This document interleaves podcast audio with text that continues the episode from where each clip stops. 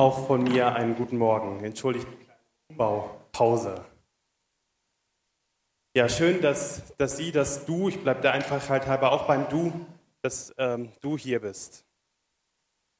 Vielen Dank an das ähm, Team hier, das dieses Anspiel vorbereitet hat. Ähm, dieser Gottesdienst ist mit ganz, durch ganz viele ähm, Hände entstanden, auch die Dekoration. Ähm, gibt doch nochmal einen ganz großen Applaus für die Schauspieler. Das war richtig Hammer.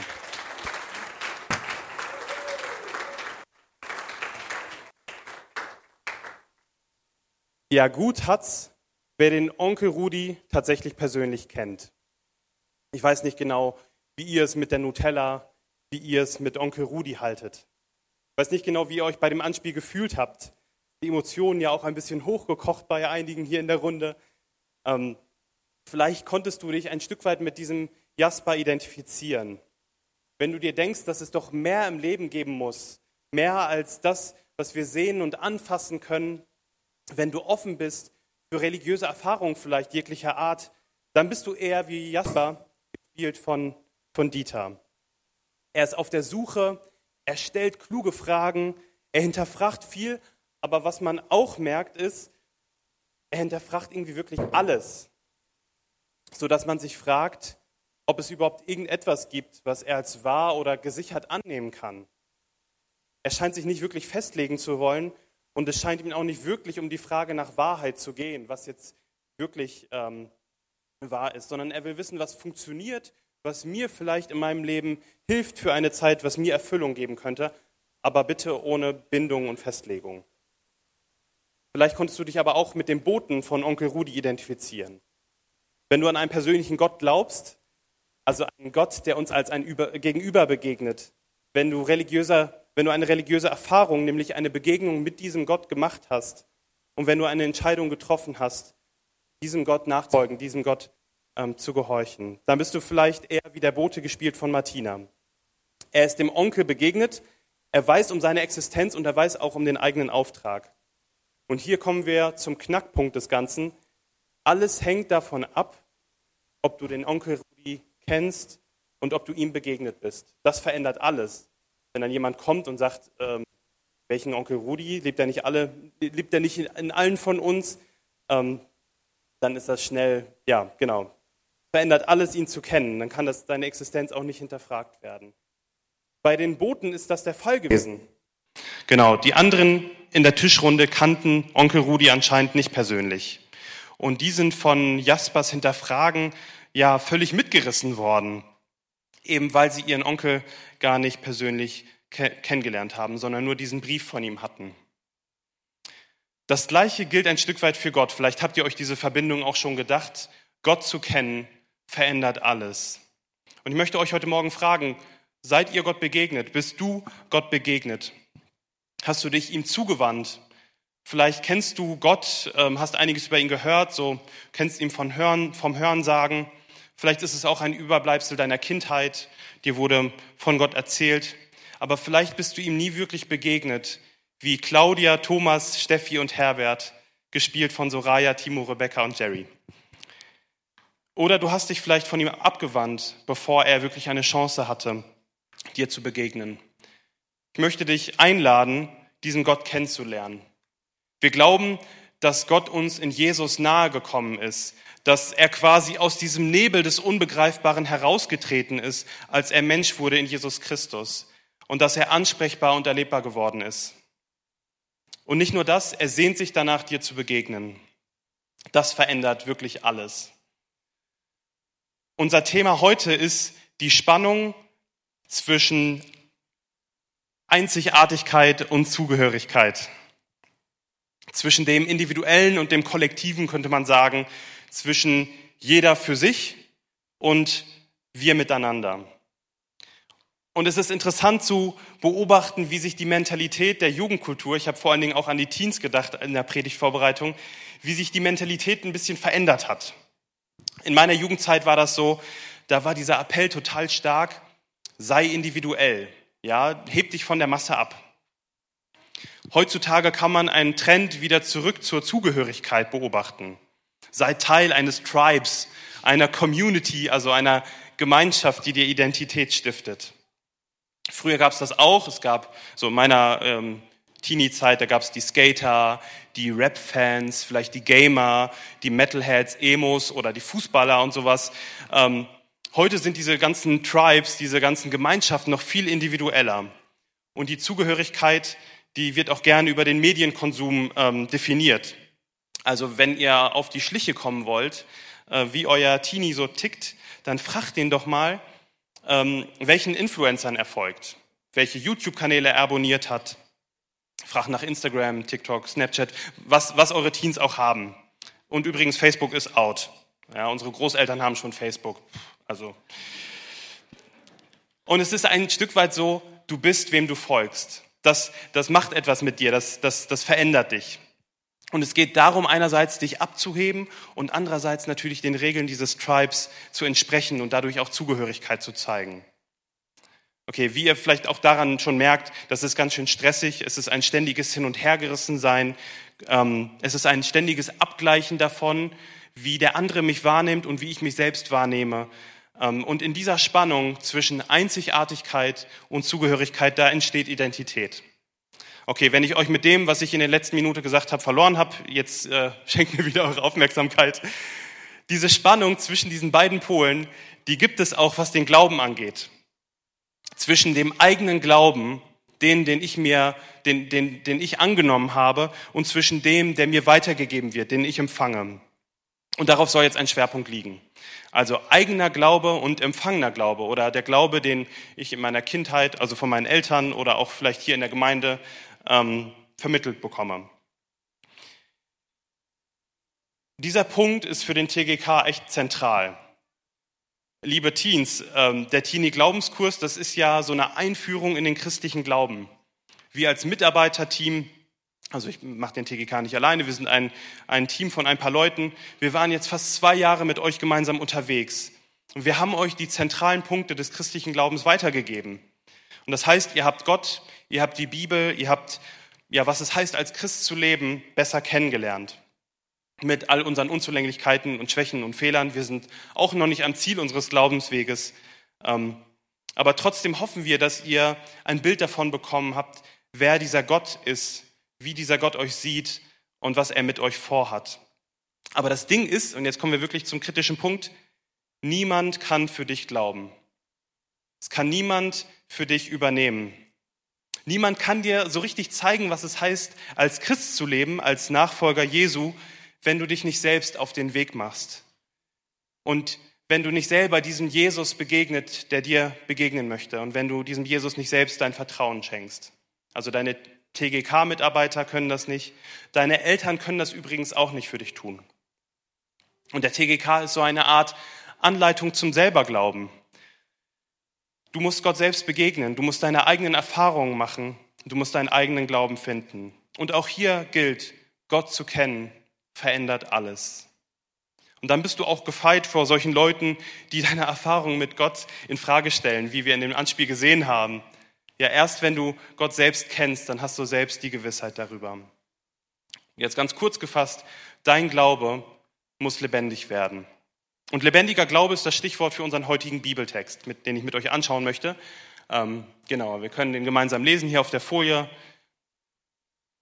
Genau, aus 2 Timotheus Kapitel 1.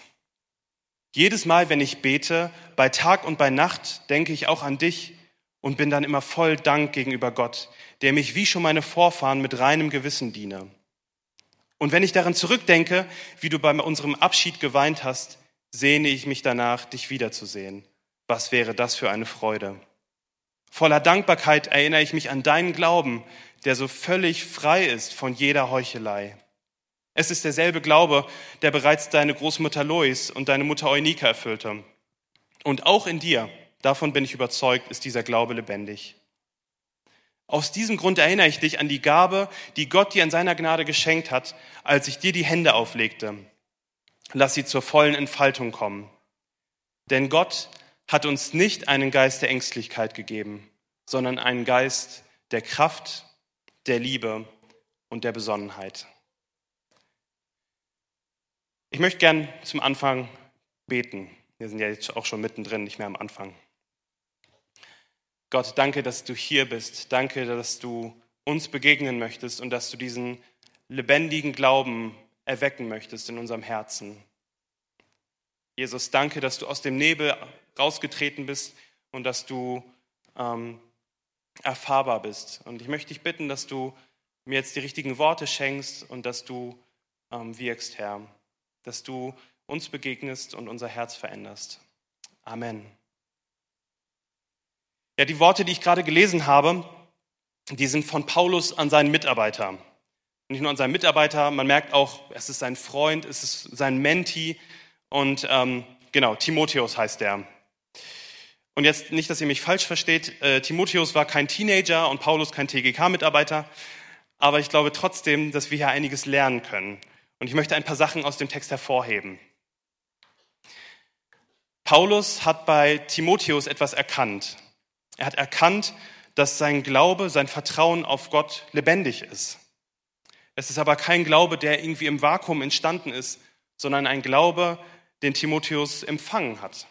Und zwar in seiner Familie. Hier sehen wir, dass Familie auch ein wichtiger Ort ist, wo der Glaube weitergegeben wird. Der Funke springt über. Das, was in den Herzen der Eltern brennt, das kann auch in den Kindern entzündet werden. Und das ist eine gute Frucht, die nicht selbstverständlich wächst. Wie gesagt, Eltern können nicht für ihre Kinder glauben, aber sie können ihren Kindern vorleben, was es heißt, wenn der Glaube im eigenen Herzen lebendig wird. Timotheus scheint durch seine Familie zum Glauben gekommen zu sein, aber sein Glaubensweg kreuzte sich mit Timotheus, äh, mit, mit Paulus. Und die beiden hatten eine echt enge Verbindung. Das liest man hier in diesen in diesem Text, wie, wie eng die Verbindung war. Da lesen wir von einem Abschied, der sehr emotional war. Die waren echt eng miteinander unterwegs und Paulus nennt Timotheus sogar an einer anderen Stelle seinen Sohn im Glauben, auch wenn die sehr wahrscheinlich oder mit Gewissheit nicht verwandt waren. Paulus war ein Wegbegleiter von Timotheus. Und Timotheus Glaube wurde durch die Begleitung von Paulus weiter geformt. Und hier kommt quasi die größere Familie, die geistliche Glaubensfamilie, also die Gemeinde ins Spiel. Ein anderer wichtiger Ort, wo lebendiger Glaube entstehen kann. Paulus schreibt hier aber nicht nur von lebendigen Glauben, er beschreibt auch seinen Glauben noch genauer und sagt, dass er begeistert ist von seinem ungeheuchelten Glauben. Es ist ein richtig intensiver Prozess, den eigenen Glauben zu finden. Es ist der Prozess von, das habe ich empfangen und das mache ich mir zu eigen. Das wird mein Glaube. Es ist ein Prüfen und ein Testen. Es ist ein Annehmen, aber es ist vielleicht auch ein Ablehnen von manchen Sachen. Ein ungeheuchelter, echter Glaube ist das Produkt, was aus diesem Prozess rauskommt. Der Glaube ist ein Geschenk und gleichzeitig ist es etwas, wo Gott Stück für Stück an unserem Herzen arbeitet. Und der Glaube, der rauskommt, ist ein gereifter, erprobter, der in Fleisch und Blut ins Leben gekommener Glaube. Das, was sich nicht als tragfähig erwiesen hat, wurde abgelehnt. Aber auch vielleicht der ein oder andere Fehler der älteren Generation wurde vielleicht aussortiert. Ich glaube, Teenager können Heuchelei schnell durchschauen. Sie merken es, wenn jemand halbherzig unterwegs ist, wenn das eine gesagt wird und das andere getan wird. Und ich glaube, sie wollen ihren Glauben selbst authentisch leben. Und das können sie nicht, wenn ihnen etwas vorgespielt wird oder wenn sie in eine Form passen müssen, die eine, die Generation davor sie vielleicht hineinpresst. Timotheus scheint, schien da ganz gute Voraussetzungen zu haben. Schon seine Mutter und seine Großmutter ähm, schienen die Heuchelei abgelegt zu haben oder sind, waren unterwegs in diesem ungeheuchelten Glauben. Und von dem lebendigen und den ungeheuchelten Glauben kommen wir jetzt zum entfesselten Glauben. Paulus ermutigt Timotheus, die Gabe, die er von Gott bekommen hat, zur vollen Entfaltung zu bringen. Der Glaube soll also nicht nur lebendig und echt sein, sondern er soll auch aktiv werden. Gott hat Timotheus eine Aufgabe gegeben. Wir lesen hier, dass er ein, wahrscheinlich ein Amt empfangen hat. Mit dieser Aufgabe hat er auch eine Gabe empfangen und mit dieser Gabe wird Gott ihm auch die Kraft geben, seinen Auftrag zu erfüllen. Und Timotheus soll sich da voll reinhängen. Paulus setzt Timotheus frei, er ermutigt ihn, er feuert ihn an und stärkt ihn. Und ich glaube, es erfüllt auch Paulus mit Stolz zu sehen, wie Timotheus Vollgas gibt und wie er ja, ihn vielleicht sogar überholt in, in einigen Dingen und der Gemeinde dient. Ihr merkt, dass hier echt wichtige Prinzipien drin stecken, wie wir generationsübergreifend als Gemeinde unterwegs sein können. Und an dieser Stelle möchte ich eine Lanze für die junge Generation brechen. Ich hatte schon gesagt, aus diesem Abgleich von Einzigartigkeit, von dem eigenen und von dem, was mir weitergegeben wurde, da entsteht Identität, auch eine Glaubensidentität. Und wenn wir wollen, dass, dass die Teens mit Jesus unterwegs sind, dass ihr Glaube lebendig wird, dann ähm, müssen wir, diese, müssen wir die Teens in diesen intensiven Prozess gehen lassen, dass der Glaube ihr eigener wird. Und sie brauchen Ermutigung und Wertschätzung dafür. Sie möchten gerne das Recht haben, auch Fehler machen zu dürfen, sich auszuprobieren und vielleicht auch mal ordentlich auf den Putz hauen zu dürfen. Und es gibt so eine Aussage, die manchmal so im Raum steht, ah, die Zukunft der Gemeinde. Und äh, ich mag diese Aussage nicht, sage ich mal. Sie sind die Gegenwart der Gemeinde, sonst würden Sie ja hier nicht im Raum sitzen. Sie sind hier, Sie haben Bock, Teil einer Gemeinschaft zu sein. Einer Gemeinschaft, in der Sie angenommen sind, in der Sie mitreden dürfen. Eine Gemeinschaft, die für eine Sache steht, die über Ihr eigenes Leben hinausgeht. Und tatsächlich können wir echt einiges von Ihnen lernen. Von Ihrer Lebendigkeit, Ihrer Echtheit und Ihrem Elan. Liebe Teens, ich wünsche mir so sehr, dass dieser lebendige, ungeheuchelte Glaube euch immer mehr erfüllt dass ihr im Vertrauen auf Gott wachst. Und ich wünsche mir, dass ihr mutig und echt seid, dass ihr euch was traut, vorangeht und dass ihr, ich sage jetzt einfach mal auch so, ähm, ja, prägende Kraft habt, hier in der Gemeinde, in dieser Stadt, in der Gesellschaft. Ihr seid alle mega, mega wertvoll und geliebt. Und jeder von euch, ihr seid so cool unterschiedlich, das ist einfach der Hammer. Gerade so seid ihr geliebt, jeder Einzelne. Und ihr braucht euch nicht zu verstecken, ihr könnt Vollgas geben. Bleibt auf dem Weg mit Gott. Er möchte euch gebrauchen und immer wieder euch mit seinem Geist erfüllen, diesen Geist der Kraft, der Liebe und der Besonnenheit. Und was ich am Anfang gesagt habe, das ist echt wahr. Gott zu kennen verändert alles. Wir dürfen ihm unser Vertrauen schenken. Er ist nicht fern oder abstrakt. Er ist uns in diesem in, in Jesus ist er uns nahegekommen. Und er möchte auch dir begegnen. Und das geht jetzt nicht nur an die Teens, sondern an alle, die sich hier ähm, im Saal befinden und auch am Livestream. Wenn du heute hier bist, wenn du am Livestream bist und diesem Jesus dein Vertrauen schenken möchtest, dann möchte ich dich einladen, das folgende Gebet gleich mit mir zu sprechen. Es ist ein Gebet, in dem du dich Jesus anvertraust, in dem du seine lebensverändernde Kraft, diese Kraft, die alles auf den Kopf stellt, in deinem Leben willkommen heißt. Und ähm, genau, das Gebet wird schon angezeigt. Ich gebe euch kurz Zeit, dass ihr das lesen könnt und euch überlegen könnt, ob ihr das mitbeten möchtet. Und dann würde ich gleich diese Worte mit euch sprechen.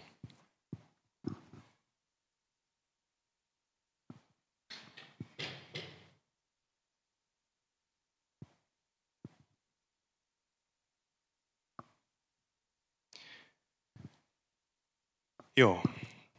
Ihr dürft, wenn ihr mutig seid, betet ihr laut, sonst könnt ihr auch ruhig in eurem Herzen sozusagen beten.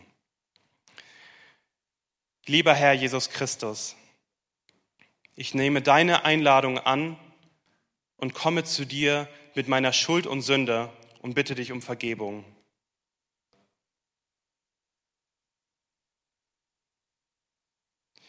Ich wende mich ab von allem Bösen und wende mich dir zu, Herr Jesus. Ich danke dir, dass du für alle meine Sünden am Kreuz gestorben bist. Bitte komm du in mein Leben und übernimm du die Leitung. Ich setze mein Vertrauen ganz auf dich. Du bist der, der Sohn des lebendigen Gottes. Du bist mein Retter, mein Herr und mein Gott. Ich danke dir, dass du mich als dein Kind angenommen hast. Ich bitte dich, dass du mich mit deinem Heiligen Geist erfüllst. Ich vertraue dir und überlasse mich deiner Führung. Amen.